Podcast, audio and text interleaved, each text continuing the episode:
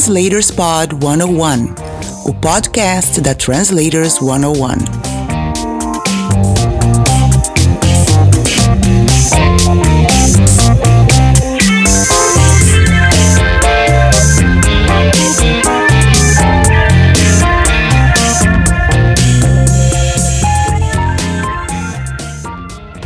Olá, tudo bem com você?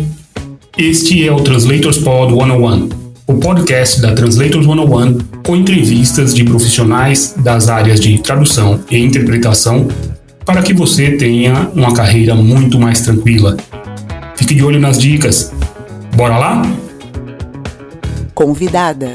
Hoje eu converso com a intérprete, tradutora, bacharel em direito, formadora de tradutores, Fernanda Vitarelli. Tudo bom, Fernanda? Tudo bem, Will, e você? Joia, obrigado por aceitar nosso convite. Depois teremos também palestra sua na Translators. É, Muito animada. É, e depois a gente fala sobre a palestra também. Ah, foi o primeiro nome que veio à minha cabeça quando falaram sobre aquele assunto que depois a gente vai revelar pro pessoal. Falei, bom, Fernanda. Vamos chamar a Fernanda. Eu Muito acho que vai ser legal mesmo. Vai sim. Conta pra gente, como é que você chegou à tradução, Fernanda? Você passou primeiro pelo bacharelado em direito e depois foi, foi para tradução ou o bacharelado em direito entrou aí no meio? Mas isso era algo que você planejava? Conta pra gente como é que foi a sua história. Como é que tá sendo Olha, a sua história? Então, eu confesso que começou bem antes do bacharelado em direito, bem antes de eu ser advogada, eu já tinha esse essa vontade, né, de atuar na letras, mas na minha casa tinha uma pressão muito grande pra gente entrar na faculdade de alguma coisa que desse dinheiro. E aí é, eu falei, bom, alguma coisa que dá dinheiro. Você é advogada? Escolhi certinho. Só que, ao mesmo tempo, eu tinha uma paixão muito grande pelo, por idiomas, e principalmente pelo inglês, né? Que é meu idioma de trabalho eu deitava na cama dos meus pais quando eu era bem mais nova, eu tinha uns 10 anos, e ficava traduzindo o encarte do CD. Eu pegava o encarte do CD e ficava traduzindo a letra das músicas com o dicionário do lado, porque, né, naquela época a internet era controlada, né? Era internet de escada, aquela coisa. Uhum. Então, eu pegava o dicionário, deitava na cama e ficava traduzindo os encartes do CD com 10 anos de idade. Eu nem fazia curso de inglês ainda, nada. E aquilo foi me acompanhando. Entrei no inglês, amava fazer inglês. Era a coisa que eu mais gostava de fazer. Meus professores de inglês discordam, inclusive, porque eles achavam que eu odiava, porque eu dormia na aula inteira. e aí eu só levantava a cabeça para responder pergunta, não fazia o dever de casa, não fazia nada na aula de inglês. Eu acho que eu aprendia por osmose. Eu era, assim, a pior aluna. Mas eu aprendi bastante. E quando eu me formei no curso de inglês, que é um curso tradicional daqui de, de, de BH, me convidaram para eu dar aula lá. E eu fiz todo o processo, me aceitaram e eu já estava na faculdade. Então eu estava no curso de direito e eu comecei a dar aula de inglês. E era muito mais rentável do que um estágio. Era mais perto da minha casa, era mais rentável, era mais divertido. Eu gostava muito mais, né? Então, eu me envolvi muito com o inglês de novo nessa época. Uhum. E é, durante a faculdade também, eu comecei a me envolver muito com direito internacional. Eu fazia tradução das é, sentenças da Corte Internacional é, de Justiça para os colegas que não falavam inglês do nosso grupo de estudo em direito internacional por mais que a gente pense, ah, mas é um grupo de estudo em direito internacional de uma faculdade privada, porque eu fiz PUC. Quem não uhum. falava inglês, tinha gente que não falava. Então a gente precisava, às vezes, eu precisava fazer essas traduções. Então eu já comecei a fazer traduções jurídicas sem nem saber o que, que era tradução, sem técnica, sem nada, tipo, a louca. Mas também não eram traduções para eu publicar, não eram traduções que eu estava cobrando de cliente, era tra aquela tradução simplesmente para a gente entender aquilo ali e estudar aquele assunto. E aí eu comecei a ver coisas muito mal traduzidas nessa época no direito. Durante o meu curso, eu falei, nossa, tô gostando muito disso, continuei dando aula, fiz um estágio na CEMIG. No meu estágio na CEMIG, eles descobriram que eu era professora de inglês e me pediram para começar a traduzir contratos lá dentro. Aquela coisa, né, que sempre acontece. Informalmente, se é muito bom em inglês, você vai começar a traduzir. Aí eu comecei a fazer a tradução de contratos internos da CEMIG, não eram, de novo, não eram contratos que eles iam é, para as outras áreas ou que iam ser assinados com outras pessoas, mas eram os contratos internos. Comecei a fazer a tradução desses contratos também. E eu adorava muito, eu gostava muito mais de fazer aquilo do que de fazer um parecer. Quando eu me formei, eu falei: bom, eu tenho algumas opções aqui. Eu posso continuar no direito, ou eu posso continuar com a minha carreira no inglês. E eu falei: bom, minha mãe já pagou minha faculdade, vou continuar no direito. Fiz um LLM em direito corporativo, por que não? Eu já estava infeliz no direito, mas por que não persistir ali dois anos no LLM em direito corporativo, entende? O que, que é um Aí LLM? Terminou, é um Legal Law Masters. Ele funciona como um mestrado no mundo inteiro, mas no Brasil ele é visto como uma especialização, é como uma pós-graduação mesmo. Legal. Então eu fiz uma pós, né? Aqui no Brasil é considerado uma pós. Então eu fiz uma pós em direito corporativo, que é muito mais baseado em caso, em estudo de caso. E aí eu peguei durante essa pós e fiz a mesma coisa, né? Eu sempre voltava para o internacional. Então eu fui fazer estudos de patentes só que estudando a WIPO, que é a Agência Internacional de Patentes, né? De registro de patentes. Então eu fui fazendo tudo isso e estudando com o inglês jurídico e comparando com o brasileiro. Sempre fazendo os dois. E continuei dando aula. Aí um dia eu falei, não, né? Já deu, chega, vou continuar dando aula. Continuei dando aula até que eu falei, preciso formalizar essa carreira. Fiz uma uhum. pós-graduação em ensino de língua inglesa e tradução. No meio dessa pós-graduação, que não existe mais, era uma pós uhum. que tinha na PUC Minas e hoje não existe mais. Eles, não sei por que eles encerraram essa pós. Me chamaram para tentar um processo seletivo de tradutor in-house na Hotmart. E eu passei. Então eu comecei mesmo a minha carreira, assim, formalmente, porque eu assim, eu falo que a gente fez, né? Tradução freelancer e Isso. tal. Eu fiz DBB antes disso, eu fiz DBB em 2016. É, antes disso, antes de começar na Hotmart, eu comecei na Hotmart em 2017. Mas eu falei, ah, então tá, então agora eu sou tradutora em 2017 na Hotmart. E eu amava, eu amava, e foi assim, desde então eu não parei. Depois da Hotmart eu fui para São Paulo, fiz uhum. a Lumine, mas eu já cheguei na Lumine, eu falei com a Lu Levi que eu tava na Lumine para me focar em interpretação. Porque eu tinha já. Eu, eu, tinha feito DBB, então, querendo ou não, eu já tinha pegado uma prática de técnica de, de tradução ali. Eu estava dois anos no mercado, porque eu fiquei esse período na Hotmart.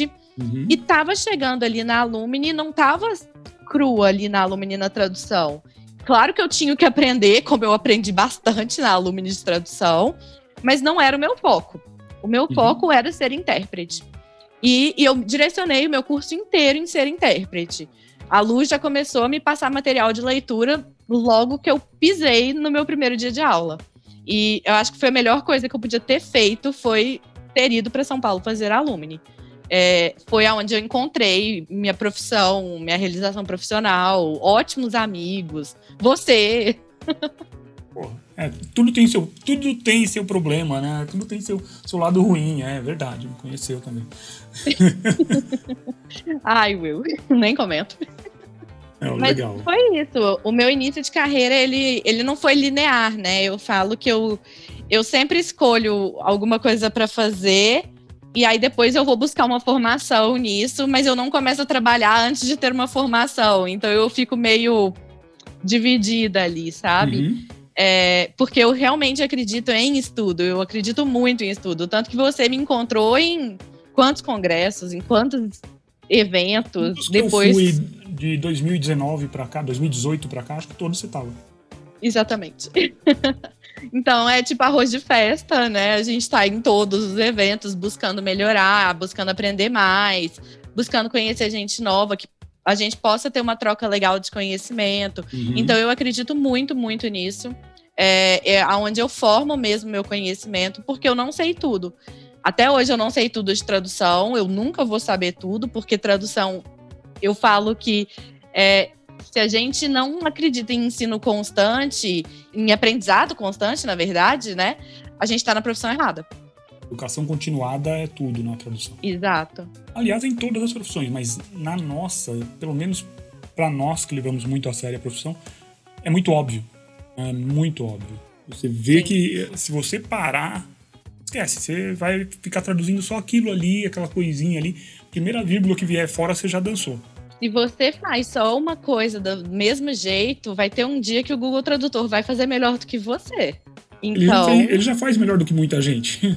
então, a capacitação ela é altamente necessária. Não dá para você igual o meu, meu início, ele foi realmente é, igual é o de muita gente. Uhum. É, como professora de inglês, eu tinha minha pós-graduação em ensino de inglês e tradução, mas o que eu vi de tradução, ele era muito raso para eu me considerar tradutora. Então, assim, uhum. ter feito DBB para mim foi muito essencial na minha vida, por quê? Porque o DBB é um curso que te dá feedback de todas as traduções que você faz. A Alumni é um curso que te dá feedback o tempo inteiro. Então, é, foi numa live que você estava falando com a Denise esses dias. E é, o curso que tem, é, um curso de formação, ele tem que te dar feedback. Então, Exato. é nisso que eu acredito. Eu acredito que um curso ele tem que te dar feedback o tempo inteiro. E por isso que eu vejo como muito importante ter feito esses cursos. Sim, sem dúvida. Outro dia a gente estava numa, numa, num evento da, da Isamara, Isamara Lando, e ela, ela falou o seguinte, né? Uh, você faz uma prova, você recebe a prova corrigida. Mas você não, não tem oportunidade de refazer essa prova. Se você tivesse a oportunidade de refazer essa prova, tivesse outro feedback, e assim usar isso continuamente, certamente você ia dominar aquele assunto. Ou você ia parar, não, não quero mais, sai fora. Mas, em geral, você vai aprender, você vai aprimorar aquilo ali. E aí, é, não só em cursos, né? A parte de feedback é muito importante pra gente. Você mandou o trabalho para uma agência, veio o feedback, pá, aproveita. Aproveita que aí tem. Ah, mas veio tudo vermelho. Aproveita. Você vai ficar Exatamente. só se lamentando com aquilo ali? Não. Pega, veja, conteste o que precisa ser contestado, que com certeza pode ter alguma coisa ali. Com certeza pode ter. Com certeza tem alguma coisa que você pode contestar. Não tem, não tem algo para contestar? Aprende. Pega aquilo ali, olha, beleza, isso aqui é realmente. Tem um vídeo também da Laila, que ela. Acho que é um stories que ela colocou, que tá lá. Em 2000, ela em 2013. Poxa, como assim eu não passei nesse teste? Aí ela em 2021. Nossa, mas é óbvio que eu não podia passar nesse teste. Olha isso, que coisa ridícula. Como é que isso pode. Acredito que eu fiz isso. é, então. É, Sim. Né? E eu vejo pega... isso muito hoje, né? A gente.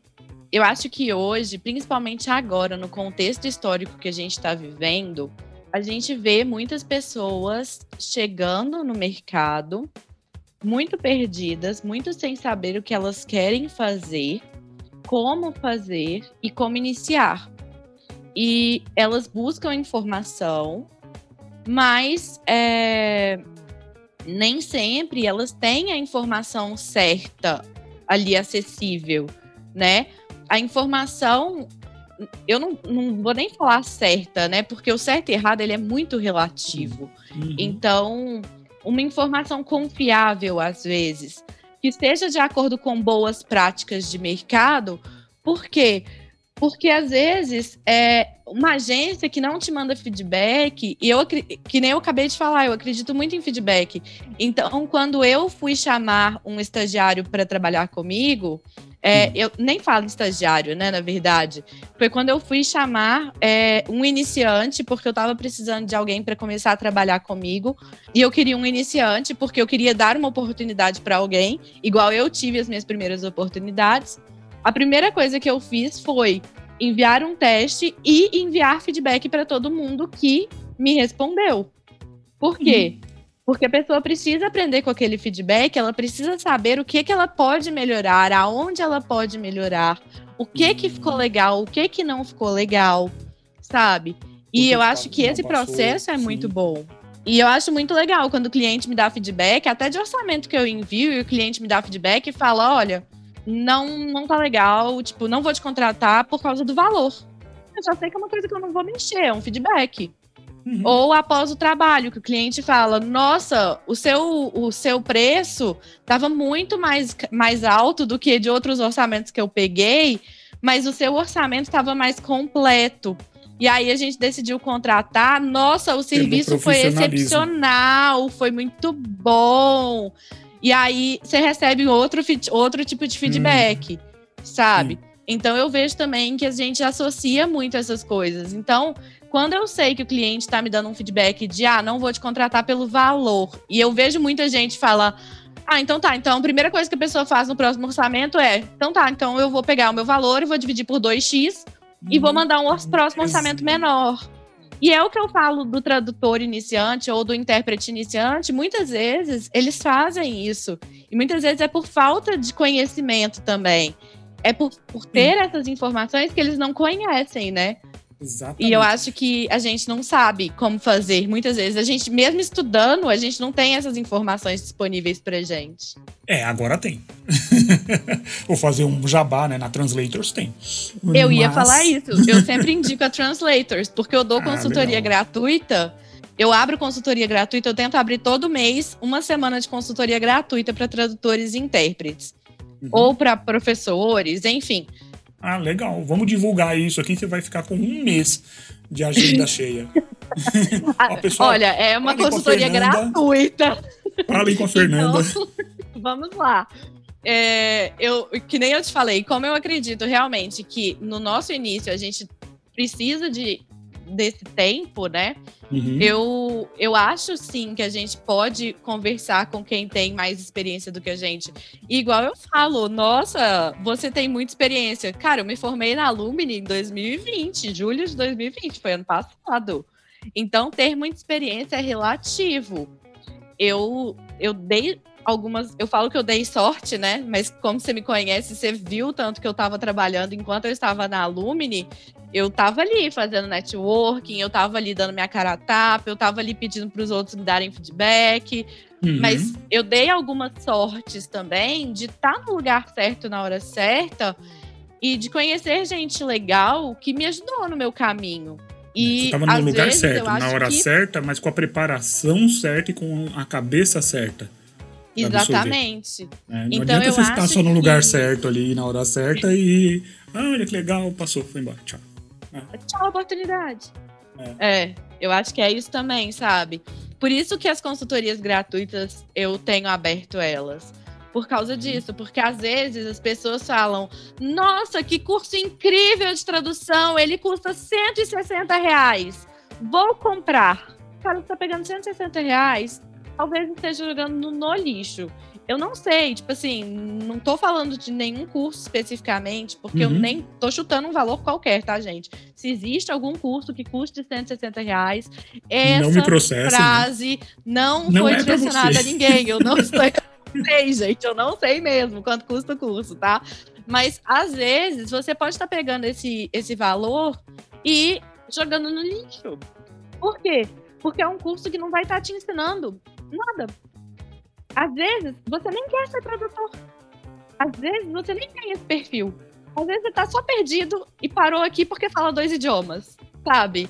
E, e não você é suficiente. Advogado, fala dois idiomas. Cara, tem tanta carreira de advocacia internacional também que dá para fazer, mas não é suficiente, sabe? Então, quando eu vejo propaganda falando, nossa, venha, faça esse curso de tradução, você que fala dois idiomas, eu olho e falo, Sério mesmo? Vem cá, né? gente, eu tô. Vem cá, deixa eu te dar uma consultoria gratuita. Eu prefiro usar o meu tempo, que minha hora não é barata, minha hora é cara, mas eu prefiro usar o meu tempo para te ajudar a não cometer erros durante seu início do que você cometer alguns erros durante o seu percurso, sabe? Eu dei muita cabeçada no início, eu cometi muito erro. Eu cometo Normal. muitos erros até hoje, todos cometemos, mas nossa, as cabeçadas que a gente dá quando a gente é iniciante.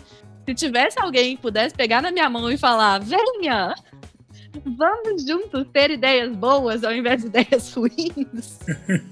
Nossa, eu teria agradecido demais. Pois é, e é, é exatamente aí. E é exatamente aí que é, algumas pessoas se aproveitam, né? Olha, vá, sente no seu sofá, traduza as séries que você adora e ganhe milhares de reais. Aonde? Onde que é isso aí? Não existe. Vou lá perguntar pra Laila, pra Dilma, pra Débora, é. se elas estão traduzindo as séries que elas amam. É, elas podem até estar, mas, né, imagina, foi, elas entraram ontem no mercado, né? né? Foi assim, elas não, estão só traduzindo séries que amam também, né? Cara, não. Não tem né? nada que elas não gostam. Muita coisa aí para fazer, né? Muita preparação. Eu gosto é do traduza de qualquer lugar. Ah, sim, é ótimo. Traduza de qualquer lugar. Porque na praia vai entrar areia no seu computador. Uhum. O sol está batendo na sua cara. No seu computador também. traduzir. Exatamente. Mas não, traduza de qualquer. Não, mas isso é uma metáfora. Você não pegou, você não captou. Interpretação remota é ótimo. Você pode interpretar de qualquer lugar. É, porque você não está preocupado com barulho, você não está preocupado com uma boa internet, você não está preocupado com perfeito. o som, entendeu? Gente, eu não saio de casa, tipo, para interpretar, para traduzir. Se eu tenho trabalho, eu tô em casa. No máximo, eu tô no meu sítio, e se for tradução. Ah, na casa da minha mãe, não. Aí. Na casa da minha mãe também, não eu tô em casa. ainda tem o NDA, né? Ainda tem, tem o NDA. Você tá, você tá. Pode traduzir de qualquer lugar. Então eu vou lá pra piscina, tô lá na piscina com o computador, cheio de gente perto e eu fazendo a interpretação. Tá certinho. Quando, quando você mora com outras pessoas, tem que confiar que essas pessoas vão ser legais com você e não vão sair espalhando o que você tá interpretando também, né? Porque aí eu acho que você vai explicar para essas pessoas a importância do seu trabalho. Mas igual, tem chance, sabe? Tipo, tem dia que minha mãe chega e fala: O que, que você fez hoje? Eu, reunião. Uhum. Mas de que eu? Eu não posso te falar isso. Aí ela, ai, você é tão chata. Faz como, faz como nos filmes. Eu posso te contar, mas eu vou ter que te matar depois. Exato. Então, assim, ou eu cometo um crime, sabe? E faço assim, é, hum, vou matar minha mãe, vai ter homicídio qualificado ainda por cima. É, é. ou eu não conto, entendeu? Por quê? Porque a gente. E todo mundo sabe, né? Quem, quem me conhece, quem já segue, já sabe o tanto que eu sou preocupada com confidencialidade. Eu sou a louca da confidencialidade. Meu computador, se ele aparecer, ele tá rasurado. Outro dia eu vi uma foto de alguém que postou e eu consegui ler tudo que a pessoa tava traduzindo. Olhei e falei, hum. gente, espero Legal. que não tenha acordo de confidencialidade. Tipo, eu pois não é. assumo o pior, eu só assumo que não tem acordo de confidencialidade. É, porque se tiver, mas, dançou. Mas é que nem a Denise falou outro dia também. O trabalho do tradutor e do intérprete, ele é, na essência, confidencial. A exceção é ele não ser confidencial. Então, Exatamente. eu tento assumir o contrário, mas eu já olho e falo: não, gente, honrado. legal, Igual legal. eu falei, certo e errado é relativo, mas é sempre do meu ponto de vista, principalmente tendo vindo do direito. Tudo uhum. que eu puder ver do seu trabalho, eu vou olhar e falar: não faz não, isso. Faz isso não. Não. Você quer dar um exemplo? Pega então, um texto, né, que seja de domínio público e mostra ali, mas. Sempre domínio do público. Cliente, não. Ou eu tenho clientes que eu interpretei e tá no YouTube. Você quer mais público do que isso? Uhum. São os clientes, normalmente, que as pessoas me veem colocando no Instagram, que as pessoas me veem falando a respeito. Cliente que eu não posso falar a respeito, ninguém sabe que eles fala. existem. É, claro. Sabem que hoje tem interpretação. Tá o que, que você sabe do meu trabalho? Parabéns, você é intérprete. Né? É só isso mesmo e acabou. Tem que tomar esse cuidado, sim. E, Fernanda, quais áreas e idiomas você trabalha? É claro, eu sei da área jurídica, óbvio, todo mundo sabe. Mas tem alguma outra área que você atua e os idiomas? Tem. É, jurídico, óbvio, né? Uhum. É uma área muito presente na minha vida. Mas eu trabalho bastante atualmente aqui em BH com mineração. Eu trabalho com uma agência, né, aqui em BH, e trabalho muito com essa área. Os idiomas que eu atuo, basicamente português e inglês, principalmente, e quando necessário eu faço espanhol C. É, então eu faço práticas deliberadas de espanhol C para manter ele sempre ali, Uhum. mas é, eu não nunca vou para o espanhol e eu nunca faço traduções para o espanhol. Eu sempre pego o espanhol como língua C, porque eu estudei muitos anos de espanhol, mas eu acho que é aquela coisa, né? Por mais que eu tenha estudado muito tempo espanhol, é, eu não acho que seja suficiente para eu me considerar fluente. Eu acho que eu tenho espanhol avançado, mas Uhum. assim, se eu fosse fazer um teste, eu talvez me enquadraria num B2, assim. Eu não chegaria nem a um C1, talvez. Chega a ser um. É. Então, assim, por isso que eu falo, se necessário, eu faço um espanhol passivo, mas só se necessário. Eu ainda recomendaria, eu ainda viraria pro cliente e falaria, então, o palestrante principal vai ser de espanhol. Vamos fazer um contrato com um intérprete de espanhol ou um intérprete espanhol inglês que não seja eu, sabe? É, eu prefiro a qualidade do que eu ir sacanear o evento. Mas Claro. se do nada, surpresa, vai falar espanhol e ninguém foi avisado. Mas Aí português bem, e sabe? espanhol é igualzinho, então você pode fazer tranquilo. tran- Ah, tranquilo, é claro. tranquilo. Vale. É, sim, sim. É por aí. Então, assim, só nesses casos que eu sou pega de surpresa, aí tudo bem. Mas se eu não sou pega de surpresa, eu prefiro que um colega que realmente, sabe, trabalhe com isso todos os dias. A qualidade é muito mais importante do que o meu financeiro. Não, não sou né? movida por isso, eu sou movida pela qualidade, né? Então, E aí no seu ambiente de trabalho, você falou que você prefere trabalhar aí no seu ambiente de trabalho. Como que é? Tem equipamentos que só você, você só consegue trabalhar com esses equipamentos? Tem aquela ergonomia, tudo direitinho? Como que é isso aí? Olha, eu comecei a ficar bem ligada é, em ergonomia, em, na importância mesmo do meu trabalho. Então, quando eu fiz a transição de voltar de São Paulo para BH durante a pandemia, é, a primeira coisa que eu me preocupei foi com o meu trabalho. Porque eu sei que eu trabalho muito, eu sou um pouco. Quem me conhece sabe que eu sou um pouco workaholic, então eu me preocupei bastante com isso. Então, assim, eu me preocupei muito com atender os meus clientes com qualidade, principalmente fazendo é, simultânea remota, né? Interpretação simultânea remota. A gente tem que ter duas linhas de internet. Então, eu tenho duas linhas de internet aqui, na- aqui em casa. Internet cabeada. Tem internet cabeada. Até o computador, No né? break. Quando, a- quando a gente fala cabeada, cabeada no computador, né? tudo. No break, então tem no break. É, eu tenho aquele trenzinho para passar a linha de internet, que a internet divide. Eu não sei o nome desse trenzinho, mas é, aqui em Minas a gente chama de trem. O trem. É, Ué, entendeu? é aquele um trenzinho trem. lá. É um roteador. É, não, ele é um, um- um trem que divide, tipo assim, que a- você conecta as duas internets Ah, e tá. ele passa a Uhum. internet pro computador. E uma cai ele joga a outra. É um Isso. balanceador de cargas. Isso, balanceador de Uhum. carga. Viu? Em Minas é muito mais simples. Chama é um de trem.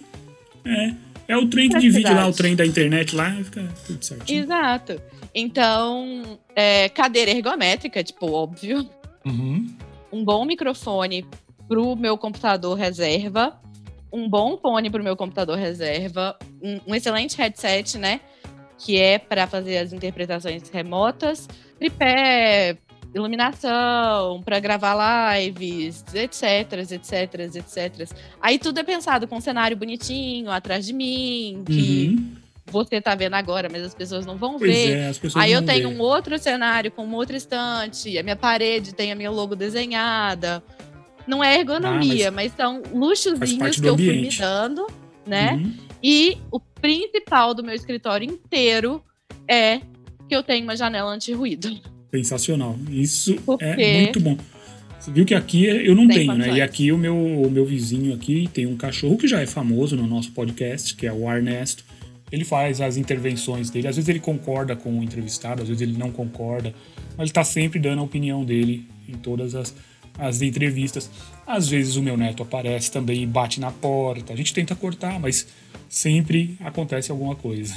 É, eu acho que sempre tem que ter essas intervenções, entendeu? Uhum. Mas, na interpretação Não. Não. Aí não dá. Aí não dá, aí É. pega mal. É, e assim, eu vi a importância de ter tudo isso porque em São Paulo era muito tranquilo. Eu morava num lugar muito tranquilo. Quando eu voltei para BH e eu fui para casa da minha mãe, eu tinha cachorro. Eu tenho, né? Minha cachorra existe até hoje, mas eu falei, não dá para trazer. Ela tem que morar com minha mãe. Porque não dá para eu ter cachorro. Porque vai latir. Vai tocar o interfone, ela vai latir. E eu levo muito a sério a qualidade do meu som. Eu levo a sério eu estar no trabalho e não ter interrupção. Eu sou um pouco. Eu sou um pouco neurótica, eu acho, com isso. Eu fico muito, muito estressada e eu me desconcentro. E aí, eu me desconcentrar é uma frase que já foi embora. Então, assim, é, na interpretação, eu achei muito válido eu ter todas essas coisas que eu te falei. Porque agora eu não tenho nada do som pica, entendeu? Eu tô Uhum. ali conectado o tempo inteiro. Eu trabalho com dois dispositivos, às vezes três. Eu sempre tenho um terceiro de reserva, fora celular, né? Então, assim, que é um dispositivo. Então, É, mais É. Você tem o 4G Exato. nele e você já tem uma outra internet ali de backup. é. Então, assim, foram pequenos investimentos que eu fui fazendo. Claro que não foi tudo de uma vez, até porque depois da janela acústica demorou um tempinho para eu conseguir fazer o resto dos investimentos, mas é, foi tudo muito útil, assim. Eu foi, foram tudo que eu queria, é, eu consegui fazer aqui no escritório, sabe? Por isso que Uhum. eu falo, é, eu não consigo trabalhar de nenhum outro lugar. Eu, eu gosto de trabalhar daqui. Ah, você trabalha da sala da sua casa? Não. Ah, você trabalha da cama? Não. Eu talvez assista uma palestra da minha cama, porque aí eu pego o iPad e vou, fico no quarto. Uhum. Mas trabalhar é do É escritório. no escritório. Tá certo. É Aqui em casa também. Eu, eu para trabalhar é no escritório. E quando você for dar a sua palestra, aí você dá uma panorâmica aí no seu no seu escritório pra gente, tá? Eu, eu dou uma mostradinha. É, já prepara aí, arruma tudo e mostra pro pessoal ver, tá? Não fica só eu onde vai pegar a câmera. Aqui, aqui você sabe que o pessoal vê só essa parede atrás de mim aqui, acha que tá tudo arrumadinho aqui. Aham, tá, ó. Eu, eu chego a bagunça ali pro armário, entendeu? Aham, é, coloca tudo lá e tá tudo certo. pois Bom, é. Legal. Então você já falou do seu ambiente de trabalho e tal. E quando você vai começar uma interpretação, claro que tem toda aquela preparação, né? De chegou o material antes, ótimo. Se não, você buscou alguma coisa e tal. Você tem alguns cuidados que você toma, por exemplo, com a sua voz e com a sua concentração? Tem algum ritual que você faz para se concentrar antes de começar a interpretar? Nem que seja uma respiração mais controlada, alguma coisa assim. Você cuida disso? Cuida da sua saúde mental também? Olha, eu tava pecando muito nisso, mas eu comecei a fazer aulas de canto. Eu Foi também. um hobby. Ah, sério? Uhum. Mara. Pois é, porque pra mim foi um hobby que me ajuda com a voz. E aí eu procurei uma professora e ela é muito, muito boa. Ela me dá exercícios vocais, exatamente pensando no meu pré-interpretação. Então, eu, como eu tô sempre na frente do computador, pelo menos meia hora antes da interpretação, ela me passa esses exercícios, então eu vou fazendo escalas, eu vou fazendo Uhum. exercícios de vibração, é, para dar uma melhorada na minha voz e para acalmar a garganta e tal. Então, eu tenho essa preparação. Então, enquanto eu tô ali esperando as salas, eu tô fazendo umas escalas, tô fazendo uns exercícios vibrantes e tem funcionado. Tem, tem sido bem relaxante, inclusive, também. Foi a melhor coisa que eu fiz durante essa pandemia, foi começar esse novo hobby que eu não acho que é hobby, porque ele me ajuda no trabalho. Então, Sim. Ah, mas, É. é, eu comecei a fazer aula de canto, também fazer fonoaudióloga também, fui no comecinho porque eu achava minha voz muito nasal. Hoje eu já acostumei com ela, não é que ela melhorou não, mas eu acostumei com ela. Falei, bom, é assim mesmo, não tenho o que fazer. E- Mas isso ajuda demais, né? A gente aprende umas coisas que, cara, isso é muito útil, muito útil mesmo. E exato. uh, você não falou sobre a sua saúde mental. Como é que você cuida da sua saúde mental? Você caminha? Bom, hoje tá difícil e tudo mais, mas por isso mesmo, tem alguma coisa que você faz para lidar com a sua saúde mental? Olha, não, porque eu, eu considero que as minhas áreas de. Os meus clientes, graças a Deus, são todos muito tranquilos. Então, não tive que passar por isso ainda. Eu uhum. acho que uhum. vou passar, mas ainda não. E terapia. Terapia e agora com a minha mãe vacinada, minha família vacinada, que são as únicas pessoas que eu vejo, né? Já tá todo mundo com a segunda dose praticamente. Então, eu voltei para academia. Eu não tô, mas eu consegui eu consegui conversar com a minha mãe, com a minha irmã, as duas são da área da saúde, e elas me autorizaram a voltar para academia pelo bem da minha saúde mental. E é o único lugar que eu vou, porque eu não vou nem para o supermercado, eu não faço, tudo é online e eu só vejo a minha família. Então, eu tenho um personal duas vezes por semana. E é isso. É terapia e personal duas vezes por semana agora. É isso que tá mantendo a sua saúde mental. É, né? Assim, é aquilo, na circunstância, é na medida do possível. Mas, honestamente, Will, o que tem mantido minha saúde mental é meu trabalho. Eu dei sorte de estar numa área que eu amo, fazendo uma coisa que eu adoro. Vira e mexe esses pequenos encontrinhos. Então, assim, ah, poder falar com você. Eu vou sair daqui, tem um ensaio para testar os trem para Abrates. Então, vou encontrar com mais gente. De vez em quando eu falo com a Gisela, né? Então, encontrar virtualmente, virtualmente. com as pessoas, né? Também tem sido um, um respiro para mim. Mas normalmente é trabalho. Tudo tem relação um pouco com o meu trabalho. Uhum. Eu acho que é por isso que eu trabalho tanto, que eu tenho trabalhado tanto na pandemia também. Que é uhum. o que uhum. tem me mantido tranquila, que é o que tem me mantido, sabe, ali, equilibrada mentalmente, mais ou menos talvez. rindo. É, é, rindo. É, como, é. como, como é, é, é, bastante importante isso, né? A gente tá sempre. É. Mas eu acho que é isso. Eu acho que é terapia, exercício físico e trabalho. São pelo menos os meus pilares atuais, assim. E relacionamentos, né? Tipo, família e encontrar com algumas pessoas. Porque eu moro sozinha. Então, eu vou ficar sozinha o tempo inteiro durante a pandemia. E é uhum. é isso. Não tem outra possibilidade, né? Então é Sim. é equilibrar isso tudo. Equilibrar os copinhos ali, ó. Esforços Legal. de Guinness durante a pandemia. pois é. E, Fernanda, qual foi, assim, o seu trabalho mais desafiador? Teve algum trabalho, assim, que você falou, olha, esse vou colocar num lugarzinho especial aqui, porque foi muito desafiador? Pensa Primeira no NDA. eu fiz mineração. é, NDA total. É, não posso dar muitos detalhes, mas foi a primeira vez que eu fiz mineração. E foi ao foi campo? Foi uma reunião, não foi em campo. É, a primeira vez que eu acompanhei foi em campo, mas foi muito tranquilo porque foi acompanhamento. Então eu não tinha que fazer as explicações técnicas, eu só tinha que fazer os floreios. Então foi bem tranquilo, bem tranquilo. Mas desafiador real. Foi a primeira vez que eu fiz mineração e já era remoto, então tinha interferência de som, um sotaque Oriente Médio, falando sobre um assunto que eu não tinha ideia que existia. E aí o meu mentor, que estava claramente, porque, né, se a pessoa te contrata e vai te jogar na fogueira, ele vai pular na fogueira junto com você. Terminou a é reunião, espera, ele virou né? para mim é, ele me puxou. É, eu ia fazer meia hora. É, e ele ia fazer meia hora. Com 15 minutos, ele virou para mim e falou: Eu estou entrando. Ele me interrompeu e falou: Eu estou entrando. Você para de falar. Uhum.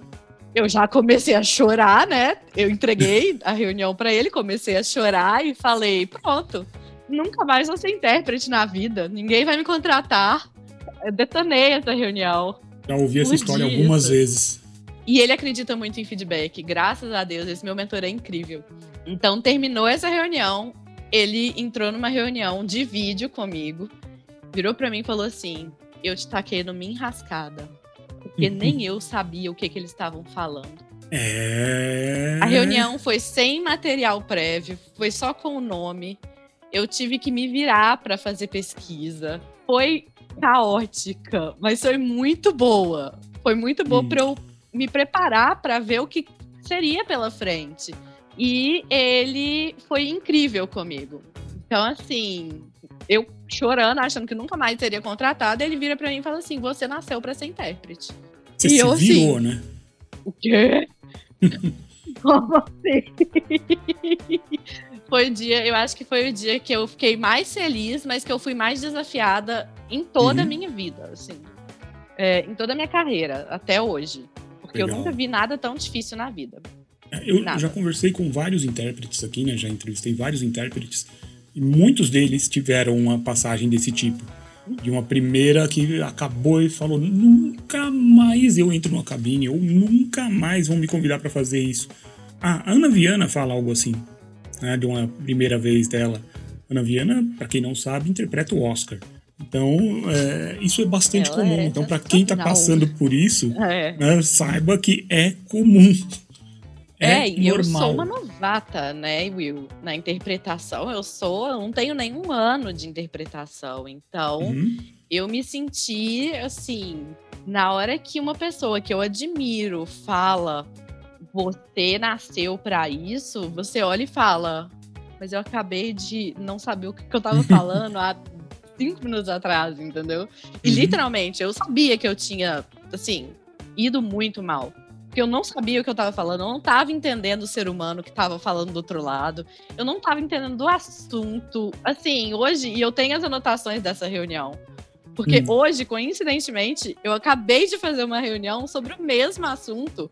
Que eu saí da reunião e falei, nossa, foi de boa. Legal. Por quê? Foi um assunto que agora já tem alguns meses que eu estou fazendo, foi um vocabulário que já tem alguns meses que eu estou pegando. O orador era a mesma pessoa, então eu já estou treinada com acostumada, sotaque. Então, assim, né, muda o, muda o tom, assim, meses depois da primeira vez Uhum. né? E não é que foi de boa, foi tipo, eu vi a curva de crescimento. Não tô excelente. Tenho muito pra melhorar sim, ali. Sim, Mas a curva de crescimento tá acontecendo. Porque imagina se meses depois tivesse sido uma porcaria do mesmo jeito. Aí sim você ia ficar preocupada. Mas essa questão do sotaque, né? Tem uma história do, do Ulysses Webb, que ele sempre. Ele, ele adora contar, que é do Blukalawaka e Wakalawaka. Cara, pra você pegar isso, cara, olha, não é fácil. Ele é incrível. Nossa. É Blue Collar Worker, não é isso? E White Collar White worker. collar worker. Blue Kalawaka Wakalawaka. Poxa. Exato. Não, e tem- uma outra história dele também muito legal, mas acho que ele já contou até numa palestra, que é do, do- de um, acho que um japonês que ele não tá entendendo nada. E daí ele vai, vou, vou- tem que sair alguma coisa da cabine, como diz Angela Levy. né? Então ele vai seguindo pelo, pelo PowerPoint. E até que aparece uma peça e o japonês fala The Solution. Dele, a solução, ele fala, assim que eu acabo de falar a solução, vem um X por cima da peça. Daí, aí ferrou, né? Aí ele, que obviamente não funcionou. Jogo de cintura total. Né, Mas é. Maleabilidade. É. Tem, tem muitas histórias do Ulisses que eu acho sensacionais. É. O Ulisses, ele é um gênio pra mim. Ele é. Sério, uma É, é inspiração. Inclusive, a história engraçada não tem nada a ver com o meu profissional, mas tem a ver com a minha trajetória. Hum, É que eu estudo, eu fiz Alumni por causa do Ulisses. E Oh. não fui eu que decidi isso. Foi minha mãe. ah, Minha mãe, que não entende nada do nosso universo, olhou na internet, ela era fã do Ulisses por causa do Tecla SAP. Eu não conhecia o Ulisses, desculpa, Ulisses. É, Eu, continuo sendo sua fã, mas eu não te conhecia. Minha mãe te conhecia. E aí minha mãe conhecia o Ulisses.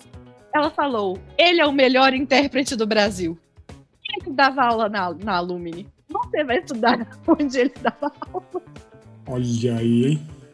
Foi me mandar pra Lume. Eu não sabia absolutamente quem era o Ulisses. Não tenho a menor ideia desse universo. Não sabia que ele realmente, na minha opinião, na minha humilde opinião, é o melhor intérprete do Brasil.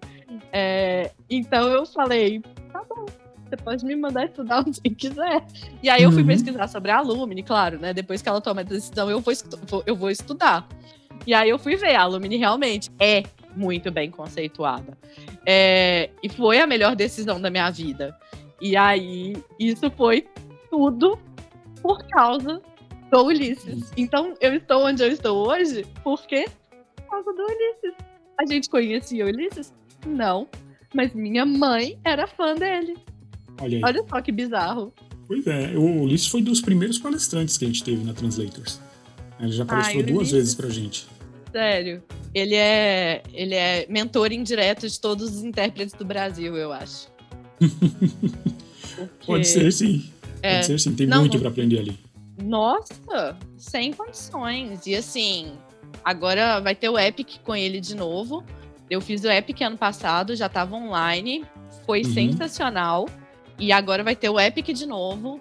Vai, já tô inscrita pra fazer, porque eu não perco uma aula com o Ulisses, é perfeição. Então, estudar, ter a oportunidade de estudar com Ulisses num curso que é coordenado pelo Renato Geraldes, Uhum. por que não? Não é mesmo? O nível é, É. altíssimo. Sem dúvida. aquilo que a gente falou lá no início, né, de educação continuada. A gente tem que é, pensar em educação continuada o tempo inteiro. Então, não importa. Ah, mas você vai ficar sem trabalhar uma semana. Você não vai estar sem trabalhar. Você está trabalhando. Você não vai estar Exato. ganhando financeiramente, mas você vai estar aumentando o valor da sua hora. Exato. Mesmo que você não aumente o preço para o seu cliente, você vai estar aumentando o valor da sua hora porque você vai estar com mais ferramentas para fazer aquilo com mais praticidade, com mais segurança. É. né?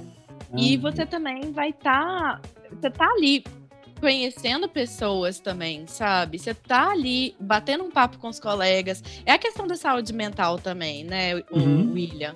Porque fazer um curso também, ele não é só sobre aquele aprendizado tangível que você tá ganhando. Mas é tudo sobre soft skills ali que você tá ganhando também. Então, Uhum. você tá ali aprimorando as suas hard skills. Então, você tá aprimorando ali, no, no, no caso dos intérpretes. Ah, você tá melhorando sua decalagem, você tá aprimorando é, sua técnica salame, você tá aprimorando aquelas questões ali. É, mas você também tá ali fazendo todo um contato com seus colegas que vão te ensinar coisas que você não aprende em qualquer lugar. Então, eu falo que hoje eu sei cobrar porque eu converso com a Denise. Eu assisti a sua palestra, eu sabia quanto eu deveria cobrar pela minha hora. Então, assim, eu sei fazer isso desde a minha Abraço Ó, né? Que eu assisti sua palestra. Recomendo Legal. para todos. Mas eu sei cobrar como intérprete porque eu converso com a Denise, porque eu conversei com o Richard Laver. Então, assim, são coisas que você vai conversando com os colegas e vai aprendendo. Mas você também não. Você não sai do curso, tipo, não sai da alumni sabendo cobrar.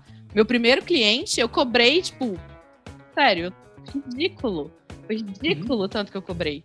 E eu não tenho vergonha nenhuma de falar, porque a minha intenção não era jogar o mercado pra baixo, não era fazer nada disso. Era, eu não sabia. Sim. Ninguém tinha me é conversado comigo tem sobre isso. Eu não sabia. então. E é isso que a gente tem que fazer. A gente que é já, ah, já tem algum tempo na estrada, a gente tem que falar isso para quem tá começando. Olha, Exato. Você tem que saber isso E- aqui, você tem que cobrar por aqui. Se não, vai puxar o mercado para baixo. Para todos E nós. é um dos maiores tabus, né? Cobrar É, é, um dos não. maiores tabus que a gente enfrenta. Ninguém fala sobre isso. E Ninguém fala. Ah, Entra num grupo de tradutores e pergunta: quanto que eu cobro para isso? No Facebook, tô falando, né? Entra no Facebook e pergunta isso. Nossa, você vai levar É. tanta lavada. Faz isso, faz essa pergunta e já sai do Facebook, porque volta, volta mais tarde, umas duas horas mais tarde, que você vai ver os 500 comentários, todos eles bastante carinhosos que você vai receber. Uma fonte de amor. Um pote de mel. Legal. Praticamente os ursinhos carinhosos. Pois é, Mas é isso. é sim. Fernanda, pra gente terminar, eu queria que você desse, primeiro, dicas para quem quer ser tradutor na área jurídica, tradutor e ou intérprete na área jurídica, Hum. e que você desse um spoiler da nossa palestra, da sua palestra, que vai acontecer em agosto, não é isso que a gente marcou? Em agosto. Foi. tá? Que você vai falar sobre os End User License Agreements, o EULA, como o pessoal costuma falar. né? Uhum. Eula. Eula. Ninguém fala isso corretamente. É Eula. Eu adoro esse nome. End eu Users. License Agreement. Então vamos lá. Olha. Dicas. Dica para tradução jurídica. Primeiro, procure especialistas. Recomendo Descomplicando, lógico, que foi aonde eu comecei A como Uhum. professora. Então, comecei no Descomplicando. é, recomendo um curso lá, se você quer ser tradutor jurídico e não ouviu falar do Descomplicando, você está fazendo isso errado.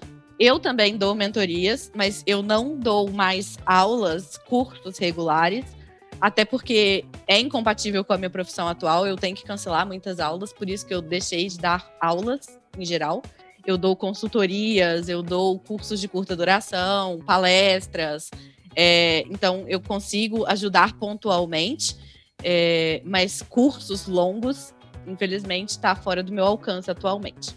Uma outra dica é pegar as legislações que você tem acesso a uma legislação bilíngue. Então, por exemplo, se você quer ser tradutor, você tem acesso a uma legislação bilíngue, é, em se tratando, por exemplo, de GDPR. Quando se Uhum. trata de GDPR, de General Data Protection Regulation, a GDPR ela tem a tradução para o português. Claro que é português de Portugal, então a gente tem que fazer algumas é, algumas ressalvas ali, mas a LGPD, que é a do Brasil, ela usa praticamente a mesma terminologia.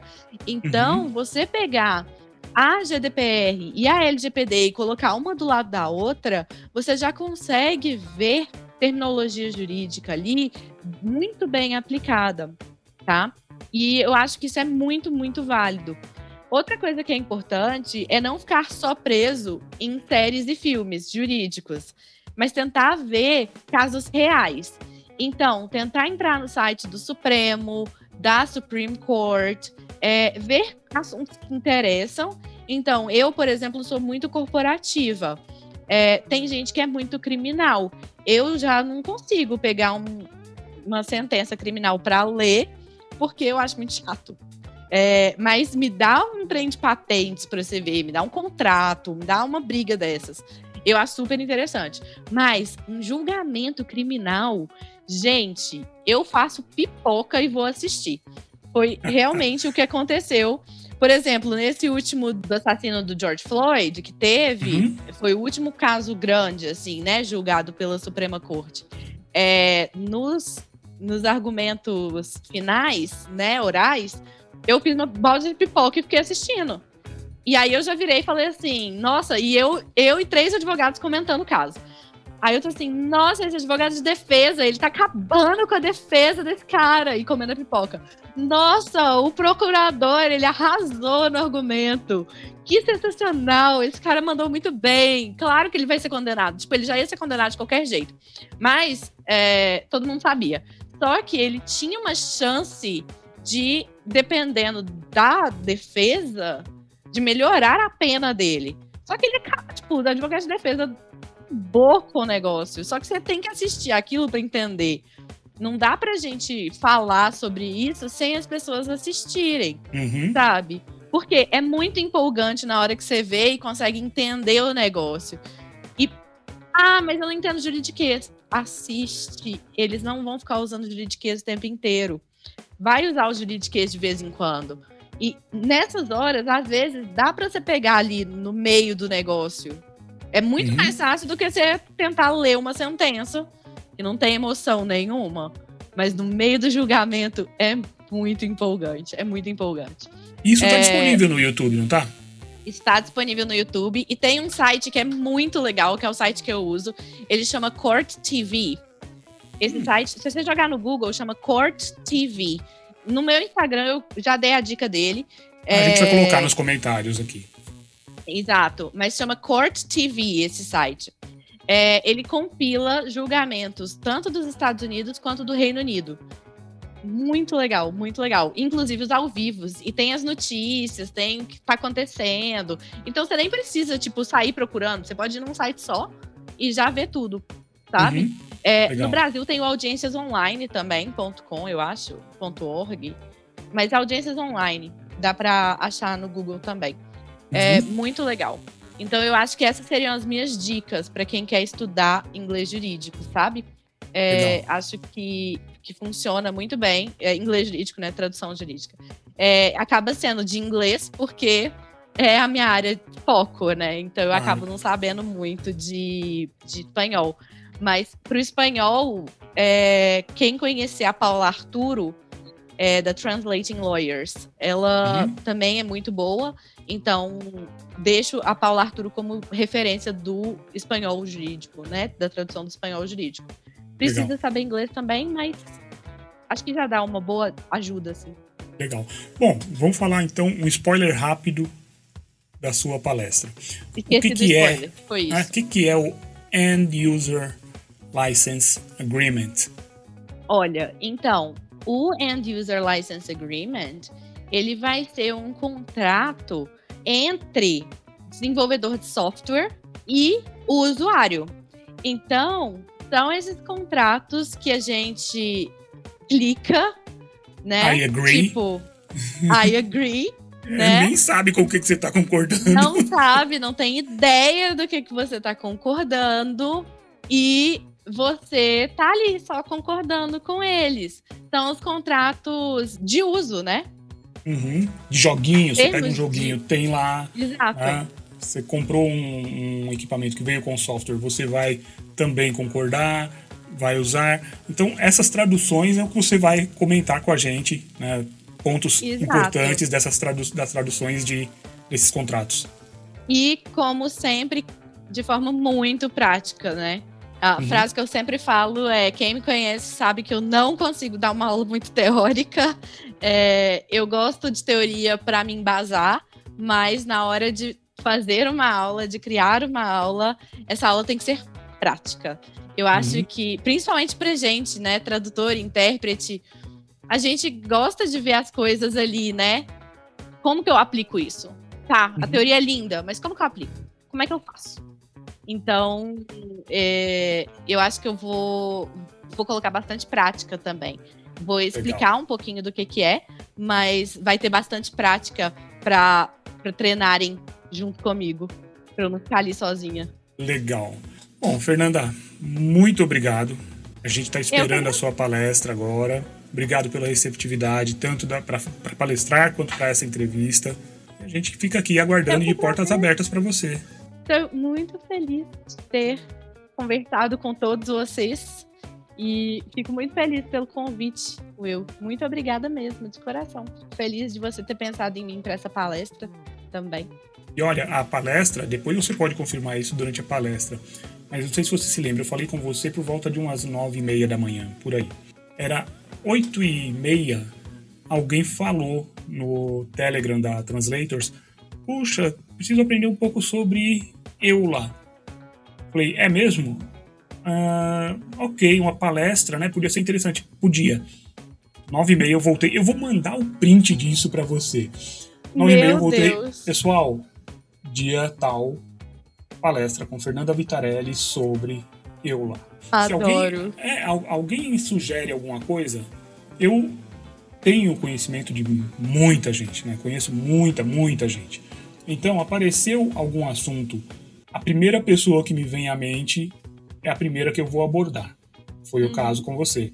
E aí, normalmente, funcionou, é essa pessoa, beleza. Já fecho a hora, o dia, tudo certinho, e já vou lá no grupo e falo, pessoal, tá fechada a palestra.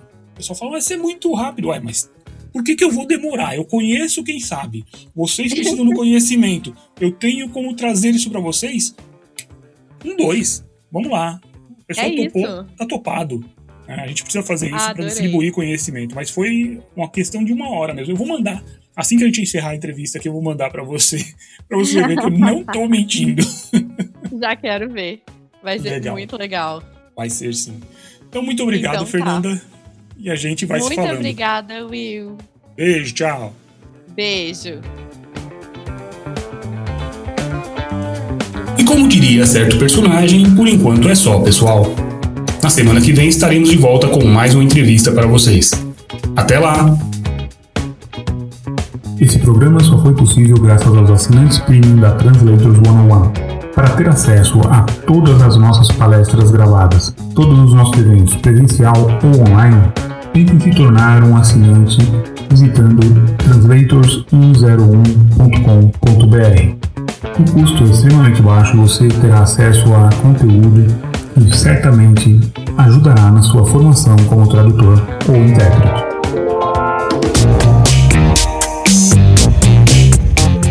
Translators Pod 101, o podcast da Translators 101.